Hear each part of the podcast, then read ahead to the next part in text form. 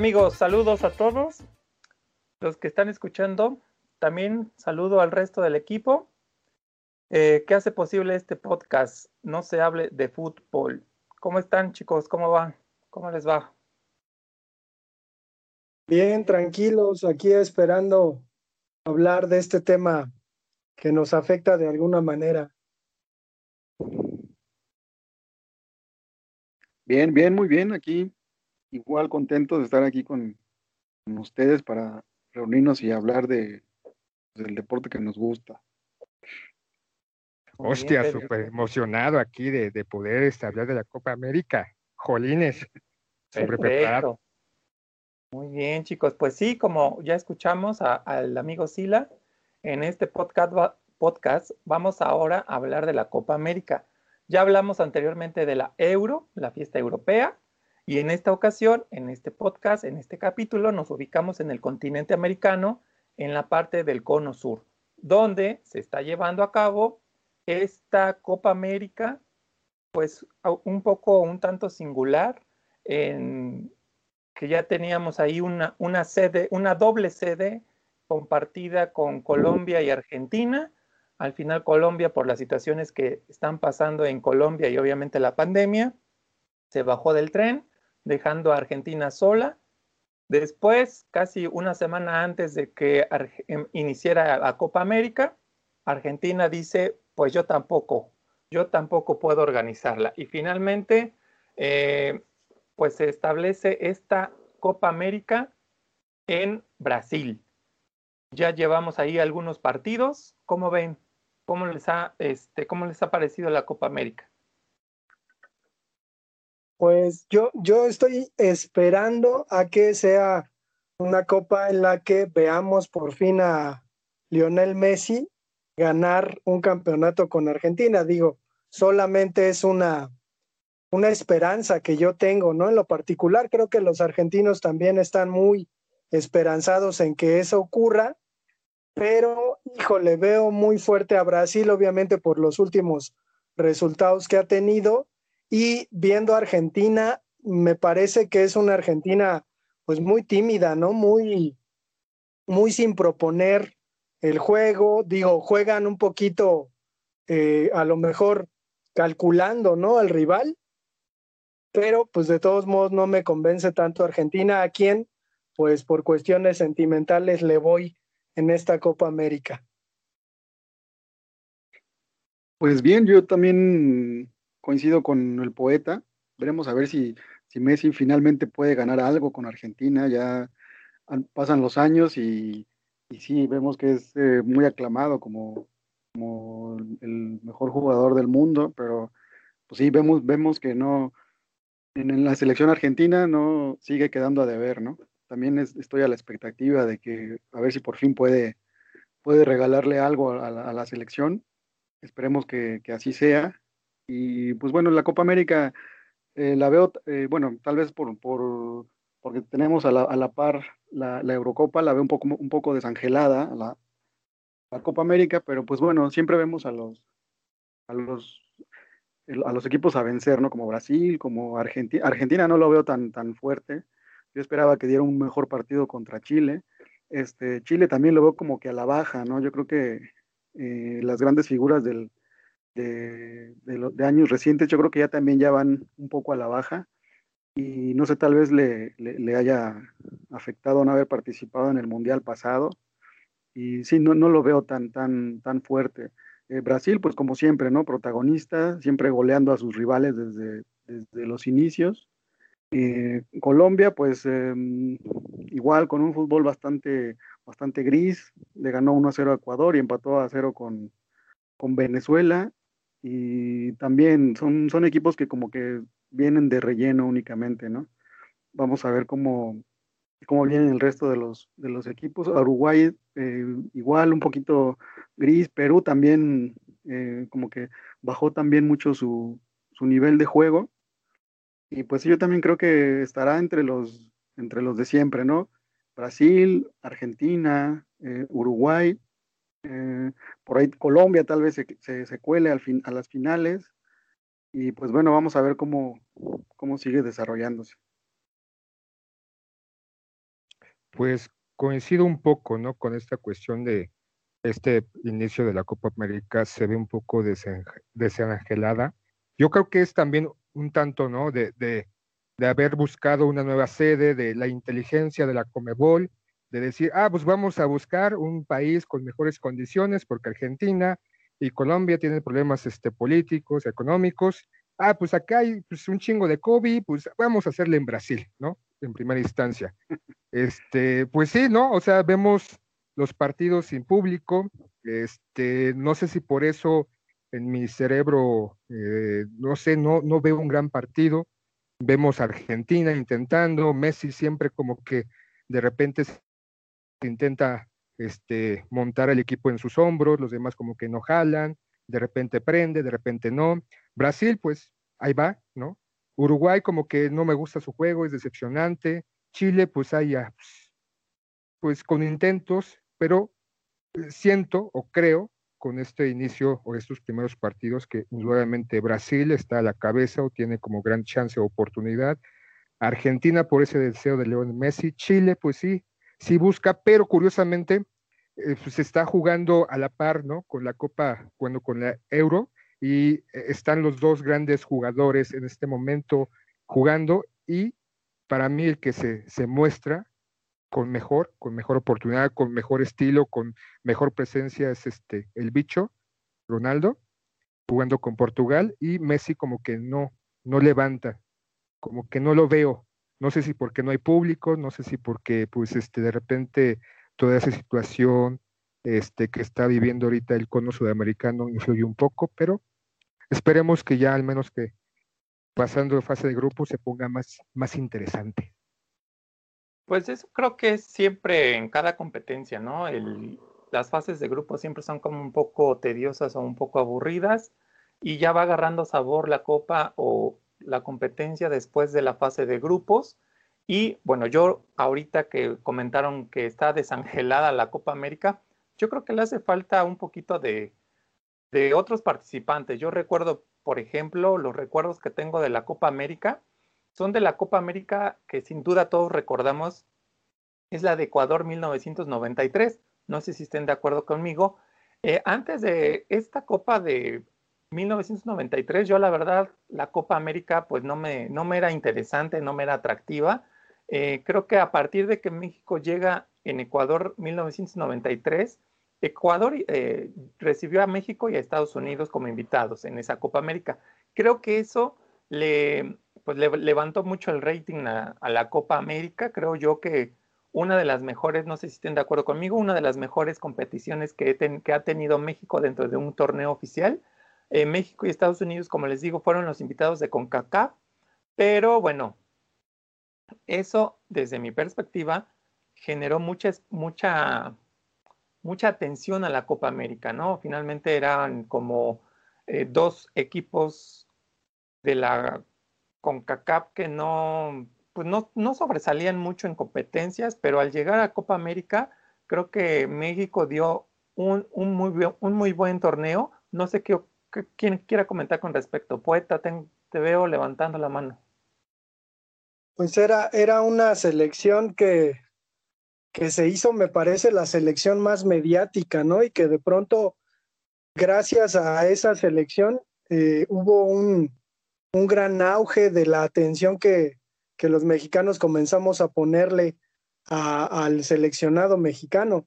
Sin embargo, habrá que recordar que esa selección pues tenía ahí algunos problemas, no sé si se vaya a enojar el Sila por comentarlo, pero eh, tenía algunos problemas eh, internos dentro de, la política futbolística de México.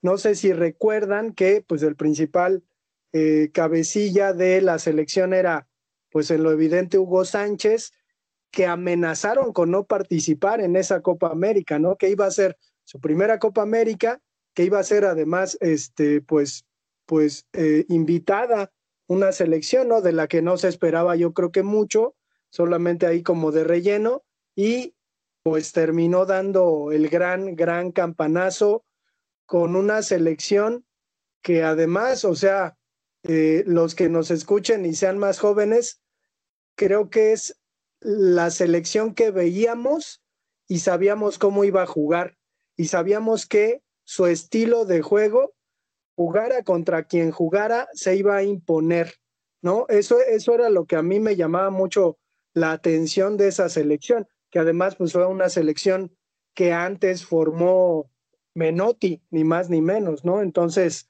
creo que tenía ciertas bases, aparecieron jugadores que pues no habían estado en la selección, eh, fundamentalmente muchos de, de, Pumas, y pues terminaron haciendo un muy buen papel.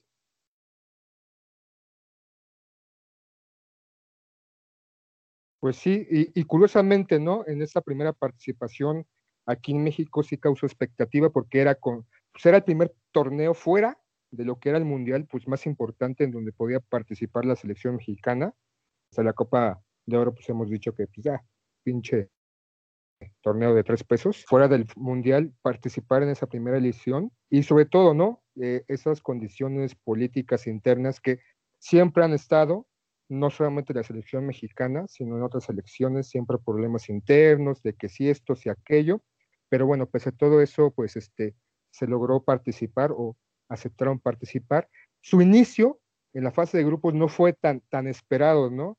Este, perdió su primer partido contra Colombia, entonces así como que como aficionado diciendo, chale, no, no, pues este es el, nivel de la selección, no va a pasar, este, la, la, va a cagar otra vez, pero en su segundo partido con Argentina, pues empató, y bueno, como que un poquito ahí las cosas cambiaron, su último partido contra Bolivia, que se esperaba que, que ganara, empataron también, pasaron como tercer lugar, pero después ya en, este, en cuartos de final, pues ya cambió el panorama, ¿no? Este, México como que empezó a cuajar, como que empezó a gustar, se empezó a emocionar, sobre todo también este, después de ganar su partido de cuartos de final a Perú 4-2, pues ya se empezaba a hablar de la selección mexicana en el sur, ¿no? Como diciendo, ¿qué pedo, no? Con esos pinches, este, ratoncitos, ¿no? Con sombrero, pues qué, o sea, son invitados que no se pasen de lanza. Y sobre todo después en semifinales, ganándole al anfitrión, ¿no? Uno esperaría que, que el anfitrión llegara a la final, pero no, México le, le metieron dos goles y fue así como que las, la situación aquí en México, yo recuerdo que este, estaba en ese entonces, este, antes eh, con problemas este, físicos, me iban a, a estripar las amígdalas. Y eh, este, pese a todo ese, ese nerviosismo y toda esa situación de ir al doctor y estar ahí como pendejo, este, con dolencias, los partidos me emocionaban, los partidos me ayudaron, los partidos como que me hicieron sentirme pues mejor y sobre todo dar un panorama distinto a lo que era la selección mexicana, sobre todo con el antecedente que en los 90 no fue al mundial, pero aquí sí, ¿no? Y y que fue de menos a más. O sea, uno esperaría en la, primera ronda de que, pues, ah, va a ser lo mismo, o sea, no, no, no va a ser nada. Pero posteriormente como que levantó y llegando a la final, y ahí en la final creo que todos, no me dejaron mentir, estamos así con, no con la esperanza de que fuera campeón, sino realmente sentíamos que México podía ser campeón. Sí, tal como lo mencionan, sí, sí, desde luego que yo también recuerdo esa, esa Copa América, que fue la, la primera en que México participó. Eh, yo me acuerdo que, bueno, México no participó, si ustedes recuerdan, no participó en el Mundial del Italia 90. Entonces como que la selección estuvo como perdida en esos años, como que nadie sabía qué, qué, pasaba con la selección. Y, fue precisamente en esa Copa América cuando volvimos a ver a, la selección mexicana, ya conjuntada, como bien decía el poeta, por, por el flaco Menotti.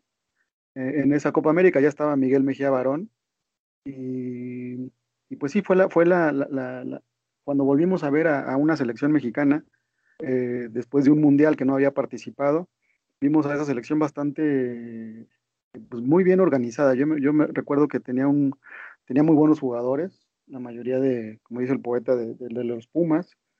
Eh, recientemente había sido campeón Pumas y parecía que medio equipo de los Pumas estaba en la selección, o, tal vez más de la mitad del equipo de los Pumas estaba en esa selección. Sí, yo recuerdo eh, esa Copa América bastante emocionante. Eh, recuerdo también ese partido de, como mencionaba Sila, que empieza México perdiendo 1 a 0 con Colombia, que fue un gol fantasma, no sé si se acuerdan, un balón que no había entrado, que se armaba ahí el, el pues ahí el, mar de piernas ahí en, dentro del área. El traca-traca. el traca-traca, exactamente. Un balón que no entra y sin embargo lo, se lo dan como válido a, Colombia, ¿no? Sí recuerdo ese. La corrupción, ahí es la corrupción de ese, de, ese, Nada más porque era México, ¿no? Pues sí, no, no, no, pues sí. Esperaría que el eh, poeta dijera algo, ¿no? Una anécdota, algún comentario político, social, histórico de ese, de ese, de ese, de ese momento del, del gol fantasma. Seguramente, seguramente. Eh, espera un poquito. Sí, este, sí. nos enseñaron eh, a tener conciencia del robo, ¿no? O sea, como generación eso del fantasma de Machala era tan repetitivo en la televisión que nos sentíamos robados todo el tiempo, ¿no? Sí, sí, exactamente tal cual. Un poco como años después, ¿no? Con el que no fue penal, no fue penal.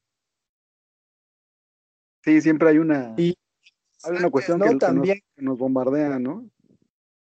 Pues sí, pero, pero recordemos que recordemos que también la Copa América en ese momento, bueno, en 93, 97 y los años siguientes, sí, sí tendía a ser como más localista, ¿no? O sea, como que se sentía, bueno, yo interpretaba que los jugadores, las selecciones nacionales del Cono Sur que siempre habían participado, que siempre han participado en este torneo, pues como que trataban de, pues de, generar este ambiente localista, ¿no? Los árbitros como que, pues, ¿por qué le vamos a dar a México, no? Eh, México era un invitado, pero finalmente respondía a esa invitación de buena manera. Y yo creo que ahí esa parte fue lo que les, les chocó, les pegó, no sé, pero finalmente yo, yo recuerdo, por ejemplo, en la Copa América del 97, la, la eliminación de México eh, dejó dudas. Eh, fue en, este, en Bolivia, ¿no? La, la del 97. Cuando se enfrenta a Bolivia en semifinales, yo sentí ahí que prácticamente, digo, se va a molestar el poeta, pero nos robaron el partido, ¿no? Como que la tendencia arbitral fue como localista al 100%. Yo recuerdo mucho a Cuauhtémoc Blanco peleando cada balón y obviamente pues la selección trataba de, empujar hacia adelante, pero las decisiones en ese partido específicamente a mí me parecieron sumamente localistas. Pero bueno, a ver, poeta, cuéntanos. Es que precisamente creo que eh, como espectadores nos enfrentamos por primera vez a un escenario tan evidentemente en contra de México, ¿no? O sea, esta cuestión de que hubiera faltas muy fuertes y que de pronto, eh, me acuerdo que alguna vez Messi estando en la Copa América comentaba que pues le llegaron a hacer una falta muy fuerte y le fue a reclamar al árbitro y el árbitro le dijo tajantemente es que en América así se juega, ¿no? Entonces este asunto de que pues era un juego mucho más violento, más ríspido, eh, un tanto eh, el árbitro se reservaba las tarjetas o incluso marcar las faltas, creo que a, México lo, lo, ponía pues en un dilema porque pues siempre está acostumbrado al asunto de la CONCACAF, que era un poquito el escenario donde México iba a Honduras o a Guatemala o a El Salvador y, se enfrentaba contra puro leñador, ¿no?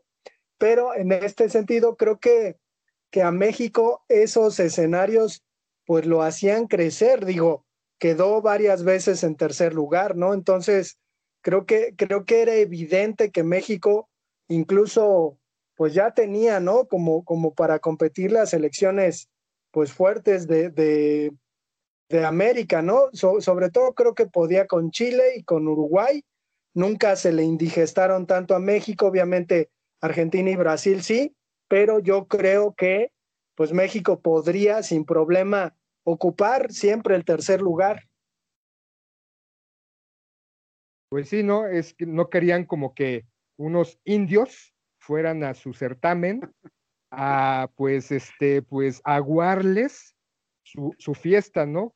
su fiesta americana excluyendo a participantes del continente americano, sintiéndose ellos como los únicos, ¿no? Que podían participar y aspirar a ganar, no unos ratoncitos verdes. Ah, perdón, eso nada más es el poeta, ¿no? Discúlpame, poeta, ya, ya, ah, no, no, no, ya, mejor me callo, pido perdón a la audiencia por haber hecho esa, ese sacrilegio, esa sandez, esa estupidez, perdón, me, disculpo y, y prosigan. Sí, así es. Este, bueno, México, si recordamos, México ha quedado dos veces subcampeón. La segunda vez fue, bueno, la primera fue en el 93, tal como lo estamos mencionando ahora, esa final contra, contra Argentina en la Copa de América de Ecuador. Y en el 2001 también, no sé si recuerdan esa Copa América que se llevó a cabo en Colombia, en la que México también llega a la final y pierde, pierde 1 a 0 con, con Colombia en un partido muy, muy, muy cerrado, eh, medio aburrido. Son de los recuerdos que yo tengo de la, de la Copa América, ¿no? Tal como lo mencionaban, pues, sí, ¿no? México era como que el invitado y como que no les parecía que, que, un invitado, que un arrimado eh, les robara la fiesta, ¿no? Y, sí, me tocó ver eso. Pues sí, porque literalmente así era, ¿no? No, no, no aceptaban que, México pudiera avanzar más allá de, cuartos de final, ¿no? Por eso esos, esos arbitrajes tan, tan, tan localistas, ¿no? Y bueno, también, eh, como, como mencionábamos hace rato, ¿no? Lo de que nos, nos, bombardeaban con esas imágenes o con esos dichos de el fantasma de Machala y y otra vez los malditos penales y todas esas cosas, ¿no? De las que siempre estuvimos acostumbrados con, con esas elecciones. ¿Ustedes recuerdan a la, Copa América de, Colombia 2001, en la que México se, se fue subcampeón? ¿Ustedes recuerdan esa Copa América? Yo lo que recuerdo de una Copa América, y no me acuerdo cuál fue, fue la de los tres penales fallados de Palermo en un partido contra precisamente Argentina contra Colombia. No sé si fue también en esta, en esta del 97, pero yo me acuerdo que en ese partido Argentina contra Colombia se marcaron creo que cinco penales y tres de ellos fueron tirados, eh, bueno, iban a ser tirados por Palermo, tomó la pelota, el primero lo voló, el segundo igual, y el último, el último eh, penalty que cobró, o sea, prácticamente era para sacarse la espina de los otros dos. Y pum, vale, ¿no? También lo falló parado por el, por el portero de Colombia. Eh, eso a mí se me hizo así súper curioso y es algo de lo que me acuerdo mucho, pero no me acuerdo si fue en el 97 o fue en otra. Yo sí me acuerdo de la Copa América que se desarrolló en Colombia y que llegaron a la final México-Colombia el Vasco Aguirre era el entrenador de, México en ese entonces y creo que aprendí de ese partido algo que después se repite mucho incluso en los mundiales, que es partidos muy cerrados, como en algún momento ha mencionado Pedro, en donde el, partido se decide por un error y México en aquel entonces pues tuvo un, un, error. Pero también me acuerdo de otras copas en donde México pues, ha luchado por el tercer lugar y me acuerdo mucho de una en la que Neri Castillo, este cuate uruguayo mexicano, creo que argentino también, que México estuvo disputándose la, nacionalidad, que al final trajeron a jugar con Hugo Sánchez. No sé, Hugo Sánchez, eh, en el nivel motivacional, cómo trabajó con este cuate, que Neri Castillo era una bala, ¿no? O sea, Messi, Messi así de plano, creo que México le ganó como 6-0 a Paraguay, luego también le ganó a Brasil, llegó a ganar obviamente el tercer lugar, pero sí, sí yo veía a este cuate a Neri Castillo como pues un superdotado, ¿no? De, de, de piernas, sin embargo después se, se apagó así como Hugo Sánchez. Pero es curioso, ¿no? Este, esa, esa cuestión mediática o aspiracional con un extranjero nacionalizado mexicano como la salvación de la selección mexicana en ese momento y que posteriormente de su participación este, se esperaba más y de repente como que fue un este, jugador rotarmundos, ¿no? Se empezó a pagar, a pagar, a pagar, a pagar y de repente mencionar a Nery Castillo fue como, dice, güey, ¿quién es? Y también es como otra discusión, ¿no? Este, eh, años después, este, el, recurrir a nacionalizados para eh, venir a como a engrosar o a subir las filas de la selección mexicana como si esperando que un jugador nacido o hecho en otro país, este, sobre todo sudamericano, eh, fuera como que la necesidad para que la selección mexicana pudiera hacer algo más, no sé, no sé si es malinchismo, yo sé que me estoy metiendo también a otros temas que no debería, pero es, es, es algo también geopolítico, sí, y eso es nada más una cuestión para, para el poeta. Pero sí es como una tónica, ¿no? De, la participación de México en las competencias sudamericanas de que no gane, de que el arbitraje siempre es localista, de que hay que perjudicarlo, de que esto y aquello, de que pues como que impedir, ¿no? O sea, de repente tiene buenas participaciones, de repente no, pero creo que ha tenido ahí unas, unas competencias que pudiéramos esperar o que las circunstancias o la situación hubiera sido un poquito más equitativa para no influir en las decisiones arbitrales, sobre todo para que México, pues por una u otra, más allá de los errores propios que cometieron, este, pudiera tener una mejor participación. No sé si, si, si es una este, cuestión ya dada ¿no? En, el escritorio de que si participa México, pues hay que chingárselo, ¿no?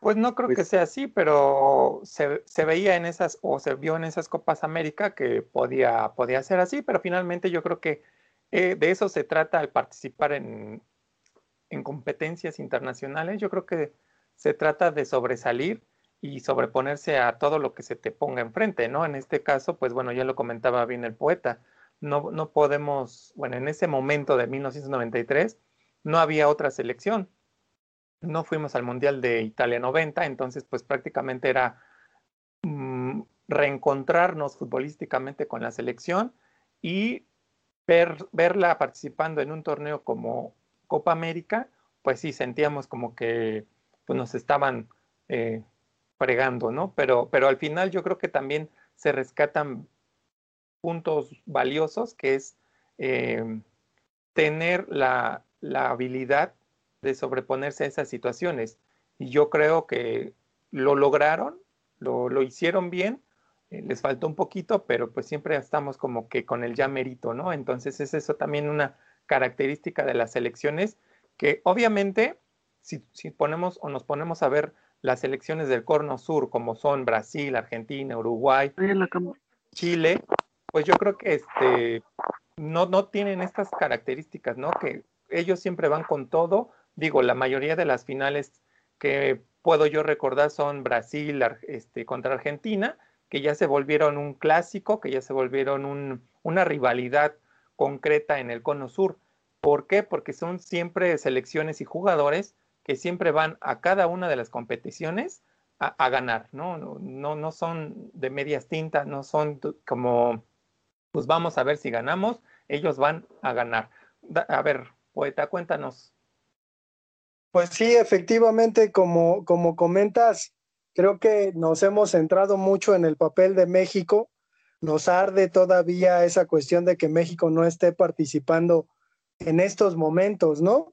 En la en la Copa América. Digo, pudieron llevar a una selección a la Copa América y llevar a una selección a la Copa de Oro, ¿no? Digo, pues no pasa nada. Si hicieron una lista con 60 convocados, entonces está medio, medio raro la manera en que se manejan, pero eh, habrá que decir que Uruguay es el verdadero mandamás de la Copa América, ¿no? Es el equipo que más, más trofeos tiene y que uno, uno no se lo imaginaría, pero dentro de la tradición sudamericana futbolística, pues Uruguay es el líder, ¿no? Es campeón.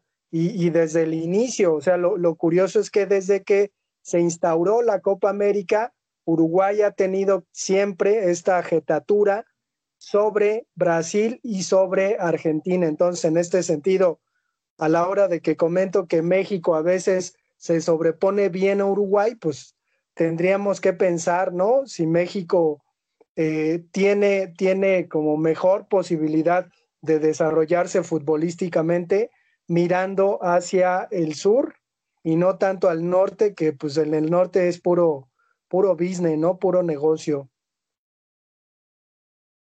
Yo creo que este que sería muchísimo más relevante participar en la Copa América que jugar este cuadrangular de, ¿cómo se llama? Copa Oro, donde pues regularmente van a, participar los, los mismos, ¿no? Estados Unidos, eh, Honduras, Costa Rica y México. Son ellos los cuatro que siempre están, pues, no sé si luchando, porque al final es como una batalla nada más entre Estados Unidos y México, pero yo creo que nos traería mejores beneficios participar en la Copa América. Sin embargo, pues bueno, las federaciones así, así lo determinan, ¿no? Cada quien es eh, participante dentro de una confederación. La confederación, la CONMEBOL rige la Copa América y la CONCACAF rige a la Copa Oro. Pero bueno, finalmente los dueños del fútbol eh, no luchan o no quieren o no pueden eh, buscar la participación de México en, en la Copa América.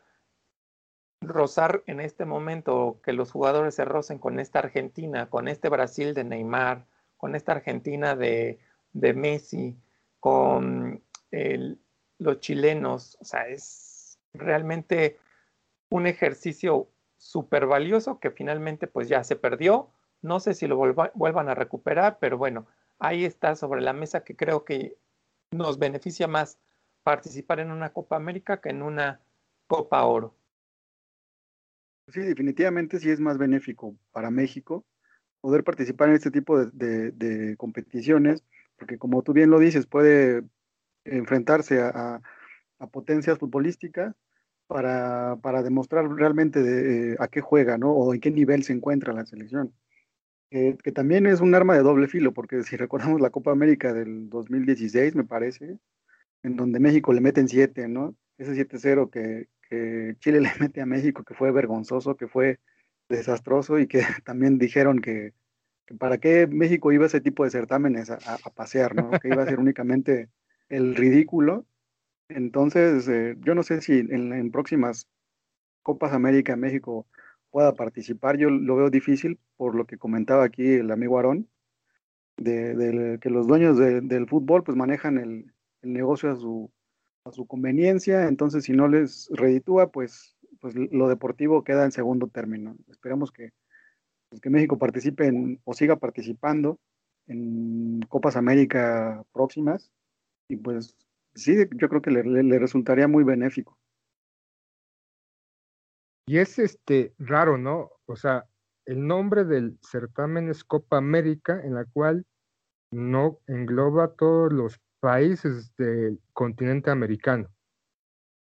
¿no? Obviamente, pues está dividido en la zona norte la CONCACAF y su corrupción, en la zona sur la CONMEBOL y su corrupción, pero sería interesante, ¿no? Que tomara México la decisión como de, pues, este, como lo hizo Israel, ¿no? De, bueno, Israel lo hizo por cuestiones políticas, geopolíticas, de este, enfrentar las eliminatorias en Europa y no en Asia, donde le corresponde. Y, por ejemplo, en este caso, Australia, pues, al principio se eliminaba en, este, en, su, en su confederación, pero después ya a últimos años se está eliminando en la confederación de Asia, ¿no? O sea, obviamente porque quiere tener un mejor nivel. Y sería interesante como que pensar a un futuro de que si cabe la posibilidad de que México dejara la CONCACAF para las eliminatorias y se fuera al sur, ¿no? Aunque no pasara, ¿no? Pero creo que sería como que realmente una competencia un poquito más, pues, agradable o aumentaría el nivel o la competencia, los enfrentamientos, o lo obligaría como, como selección, como federación, como este, ¿cómo se llama? Como país futbolístico, pues modificar o cambiar un poco, ¿no? Ya no seríamos el gigante de CONCACAF. Ahora seríamos el gigante del sur, a huevo. yo, yo creo que, que además, eh, pues mirar al sur es mirar a una gran tradición futbolística, de la que México definitivamente no forma parte. O sea, México se prefiere juntar con, con los americanos y los canadienses que, que, no tienen tradición futbolística. Los gringos. Sí, sí, sí, ni siquiera, ni siquiera sienten aprecio por este deporte, ¿no? Y aún así, o sea, a estas alturas se maneja la idea de hacer una liga con los americanos. O sea, no, o sea, está, está pues terrible, ¿no? Creo que el fútbol mexicano, su historia, tiene su tradición y se merecerían aquellos equipos antiguos, ¿no? Como los, los 11 hermanos del Necaxa, el Atlante, el equipo del pueblo, este, hasta el América y las Chivas, ¿no? Tener oportunidad de, pues, pues mezclarse con la tradición de los grandes equipos del Cono Sur. Creo que, que le vendría mejor a México, como dicen todos, eh, que estar mirando todo el tiempo el signo de, dólares allá en el norte. De hecho, yo leí una, una noticia que hablaba de que podía hacerse un juego de estrellas, las estrellas de la Liga de Fútbol de la MLS de Estados Unidos y un equipo de estrellas de la Liga Mexicana. Creo yo, sería el principio para saber cómo va a funcionar esta situación. No dudo mucho que los dueños del fútbol estén planeando ya una, una liga completamente entre los equipos de la MLS y los equipos mexicanos, pero finalmente yo creo que puede ser por ahí el primer paso para, mm, para visionar cómo funcionaría esta parte de los equipos de Estados Unidos con los equipos de, de México. Digo, la Conca Champions enfrenta a equipos de la Liga de Estados Unidos con los equipos mexicanos, donde pues, regularmente no les va muy bien a los equipos de Estados Unidos, pero bueno, finalmente sus planes tienen, sus ideas tienen y probablemente pueda concretarse esa parte de las dos ligas unidas y, veamos aquí en el Estadio Azteca algún día al Galaxy contra el Cruz Azul, ¿no? Puede ser. Pues es que es puro negocio, güey. Qué chingón sería, es, qué chingón sería puro, esa mamada. Es puro negocio nada más, o sea, lo deportivo no, no importa. Aquí en México, cuando les conviene, la Liga de Estados Unidos es una mierda, equipos muy malos, este, todos los jugadores buenos van a retirarse a la MLS porque ganan mejor. Cuando les conviene es malísima y cuando, y cuando no les conviene, pues entonces ahí eh, hacen negocio y ahora la, la eh, quieren hacer una, una liga eh, entre México y Estados Unidos porque pues ahí, ahí está el, el, negocio, ¿no? Entonces es una, es puro negocio nada más, o sea, como tú dices, los dueños del fútbol pues son los que buscan el, negocio muy por encima de, lo deportivo. A mí en Argentina me decían, bueno, se burlaban de mí, me decían es que México si, se enfrentara aquí con, con, equipos de la Colmebol para ir a los mundiales, te aseguro que no iría a ninguno, o iría a uno cada 10 años o cada 3, 4 mundiales. Pues tienen razón. En Argentina me decían, eh, nuestro clásico es contra Brasil y el de ustedes es contra Estados Unidos y a manera de burla y pues tienen toda la razón. Efectivamente. Pero, pues, ay, deberíamos hacer una consulta ciudadana, ¿no? Mejor ya para decir, una consulta para decir si México se queda en la CONCACAF y hace esas mamadas de formar superligas piteras. Si ya, ya de por sí de repente el fútbol mexicano, híjole, ah, está de la mierda y, y ahora estas mamadas. Bueno, pues consulta, así que digas consulta no se podría hacer, porque precisamente este gobierno le quitó un patrocinio que tenía, ¿no? La selección mexicana con el gobierno, ¿no? Que era ahí como, como darle una, una buena lana a la selección. A lo mejor la selección ahora, después de que no le llegue esta tajada, pues está tan urgida que necesita estar pensando pues en hacer el negocio para, para con los americanos, ¿no? Precisamente. Sí, sí, hablamos de dinero y probablemente por ahí sea el punto. Entonces, lo futbolístico no importa, están diciendo eso, que realmente, aunque nosotros nos desgarremos las vestiduras, estemos presentes como aficionados día con día viendo el fútbol, lo que le importan a los dueños, incluso a los futbolistas, es checar, este, recibir dinero y que la afición y las necesidades y un mejoramiento, una mejor este, estructura, un mejor nivel, valen para puro sorbete y que lo único que les importa es el dinero, malditos, corruptos, chinga. ¿No que los corruptos ya se fueron? Perdón por la desilusión, Sila, perdón.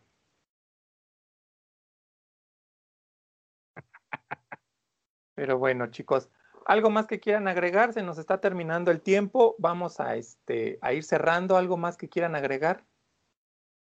poeta, me, me, me quedaste de ver, yo pensé que te ibas a aventar un, no, sé, algo histórico más importante, no sé, algo.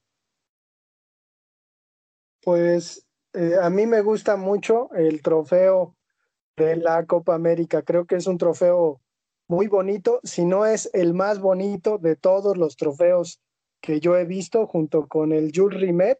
Creo que es un trofeo que uno querría tener en su vitrina, no por lo que significa el trofeo, sino porque es muy bello.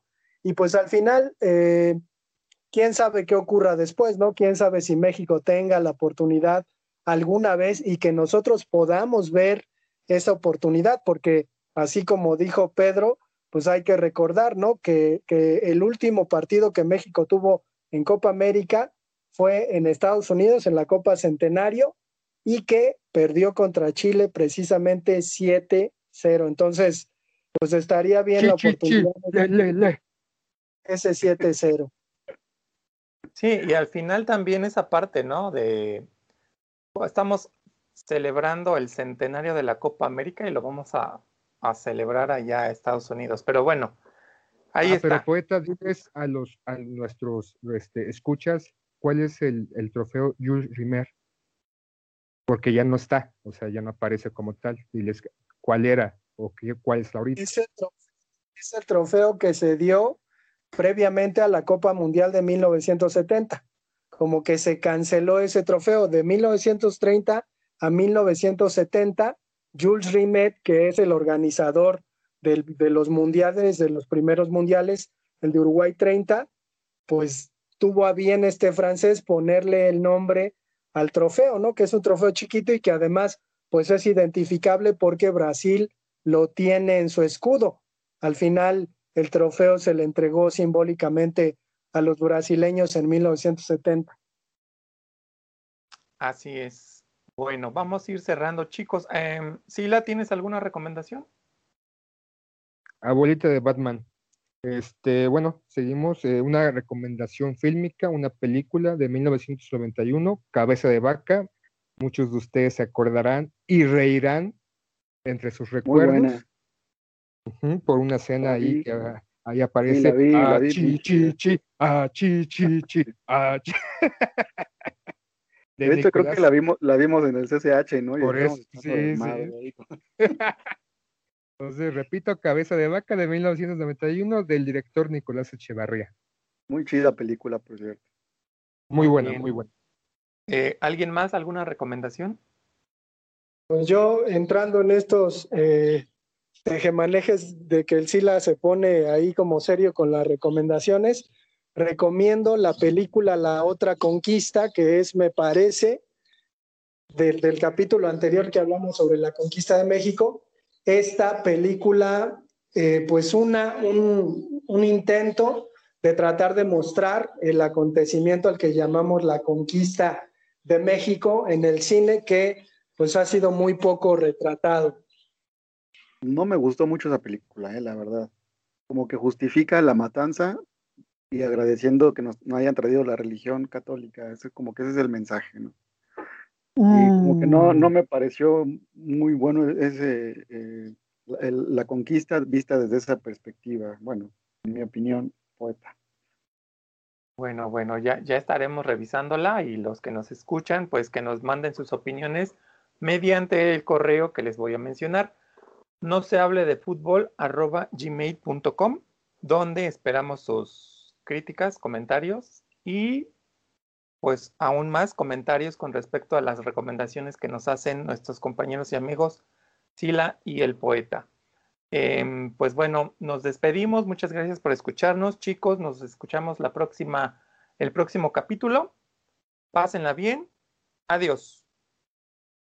Aaron, la página de Facebook no se hable de fútbol, también nos pueden encontrar ahí para darnos sus opiniones y mentadas de madre.